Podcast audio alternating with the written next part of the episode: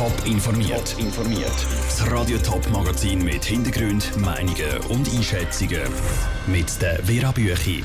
Wieso die Zürcher Trams plötzlich zum Sicherheitsproblem geworden sind und wie Jugendarbeiter den Ruf der Fanszene zurechtdrücken Das sind zwei von den Themen im Top informiert. Die Cobra-Trams in der Stadt Zürich müssen abbremsen. Wir könnten entgleisen. Der Verkehrsbetrieb der Stadt Zürich hat nämlich gemerkt, dass eine Gelenkstange könnte brechen in den Kurven und bei einem gewissen Tempo. Wieso ist das erst jetzt aufgefallen? Ruth Schmenzi. Im letzten Dezember hat VBZ bei einer Routineuntersuchung von einem Cobra-Tram herausgefunden, dass eine Gelenkstange gebrochen ist. Die ist dann austauscht und von Experten untersucht worden. Fazit von denen, auch Gelenkstangen von anderen Cobra-Trams könnten betroffen sein.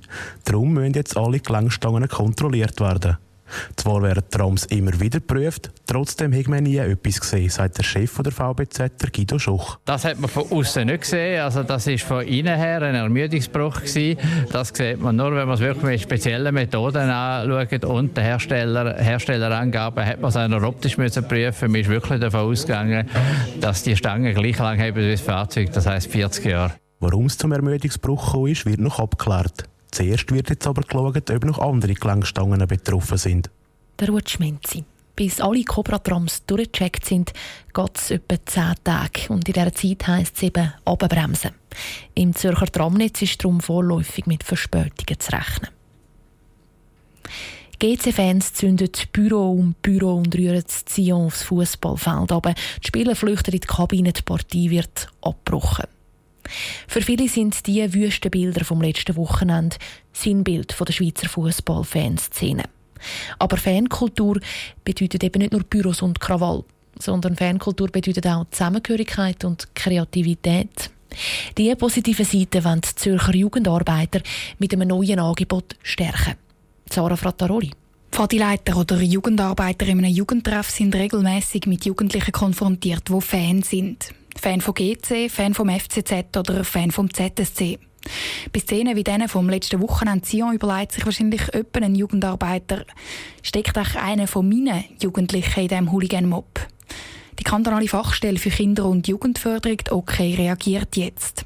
Sie bietet eine Weiterbildung für Jugendarbeiter an, wo es um Fankultur geht. Weil für die Jugendlichen sind die Jugendarbeiter meistens die erste Vertrauensperson, betont Christoph Wetzko, Projektleiter bei der OK. Und da macht es Sinn, dass Jugendarbeitende wirklich möglichst neu an der Lebenswelt sind von Jugendlichen oder von diesen Themen. Und da haben wir halt wirklich gemerkt, dass da wirklich der Bedarf um ist, mehr zu erfahren zu dem Thema und schlussendlich auch können unterstützen in einem positiven Fan-Dasein.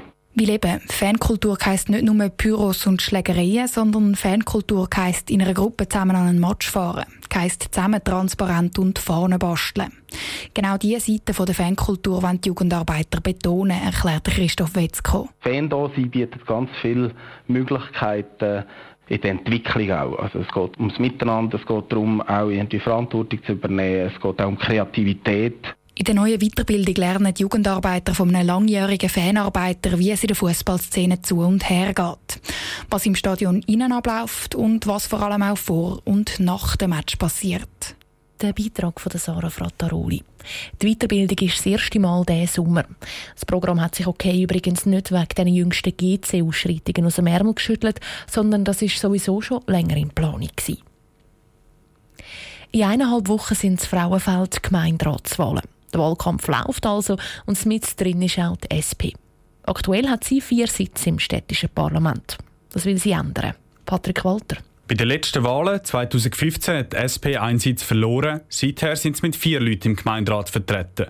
Nach den Wahlen sollen es wieder fünf sein die Wähler überzeugen, wo die SP auch mit Hilfe von einer Postkarte aus Frauenfeld und dem Slogan «Wir gestalten Frauenfeld mit Ihnen». Wir haben das Postkartensystem gewählt, weil Frauenfeld ist da, wo wir repräsentieren und auch, wo uns eben am Herzen liegt. Sagt Pascal Frey, Fraktionspräsident im Gemeinderat und Mitglied vom Wahlkampfteam der SP. VfL hat einen Haufen schöne Sachen, aber wir müssen auch schauen, dass wir halt nicht zur Schlafstadt verkommen. Unsere Kernthemen sind ganz klar soziale und Umweltanliegen. Zum Beispiel will sich die SP für die Frauenfelder Verein einsetzen, um so das Sozialleben in der Stadt zu fördern. Ein anderes aktuelles Thema zu Frauenfeld ist eine Stadtentlastung via Autotunnel. Der Pascal Frey ist gar nicht begeistert von dieser Idee. Jede Straße, die man neu baut, generiert mehr Verkehr. Und da weisen wir auch immer wieder darauf hin. Was aber ist, wenn die Mehrheit der Bevölkerung das Fraufeld den Tunnel möchte, dann sind wir mit dabei, wir tragen das mit und dann muss aber ganz wichtig oben durch der Platz auch können möglichst freigespielt werden. Eine weitere Knacknuss in der Frauenfelder Politik ist die Nutzung der Stadtkaserne, die von der Armee an die Stadt geht. Für den Pascal Frey ist entscheidend, dass das Areal für Frauenfelder soll zugänglich sein Mit Büros oder einem Hotel sei das nicht gut zu erreichen. Für das braucht es eher kulturelle Angebote. Und trotzdem soll die Stadtkaserne möglichst wenig auf städtische Ressourcen angewiesen sein. Der Beitrag von Patrick Walter. Gewählt wird das Frauenfeld am Sonntag in einer Woche. Alle Porträts der Parteien gibt es zum Nachlesen auf toponline.ch. Der HC Thurgau hat so eine erfolgreiche Saison gehabt wie seit 21 Jahren nicht mehr. Das Team ist in der Swiss League bis in die Halbfinals gekommen. Dort war gestern zwar Endstation, aber für die Zukunft dürfte der Club trotzdem profitieren, wie der Beitrag von Michel Leckimann zeigt.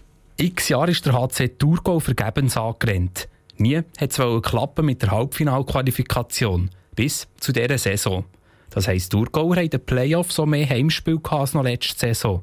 Das bringt Geld. Der Verwaltungsratspräsident Hans-Jürg Staher sagt, nicht nur finanziell sei es eine gute Saison gewesen. Wir haben deutlich mehr Aufmerksamkeit können generieren. Das wirkt sich nicht nur im Zuschauerschnitt aus, wo wir letztes Jahr schon 16 Prozent können steigern, dieses Jahr wieder 15 Prozent können steigern.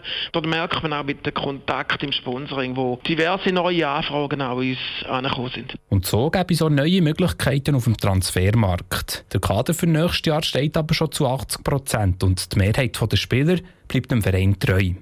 Und diese Spieler sind nach dieser guten Saison umso motivierter, sagt Patrick Bloch, der Geschäftsführer vom HC Thurgau. Die Jungs, die jetzt das miterlebt haben, was für eine Euphorie da um den Club entstanden ist, die werden das nächstes Jahr sicher wieder erreichen.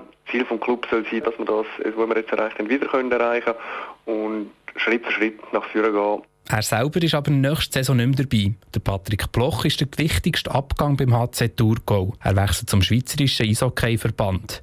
Der Hans-Jürg Staher sagt, dieser Abgang tue weh. Der Geschäftsführer grundsätzlich jetzt als in der Person von Patrick Bloch, der hat nicht nur Geschäftsführer gemacht, er hat unsere Buchhaltung gemacht und als Ex-Spieler ist er selbstverständlich auch am Sport sehr nahe gewesen. Ob es so eine Person eins zu eins gibt, da kann man bezweifeln oder bezweifle ich zumindest. Die Suche die haben aber schon angefangen. Bis spätestens im Sommer soll der neue Geschäftsführer da sein. Es sei gut möglich, dass die Rolle von Patrick Bloch in Zukunft zwei Personen übernehmen. Top informiert, auch als Podcast. Mehr Informationen gibt es auf toponline.ch.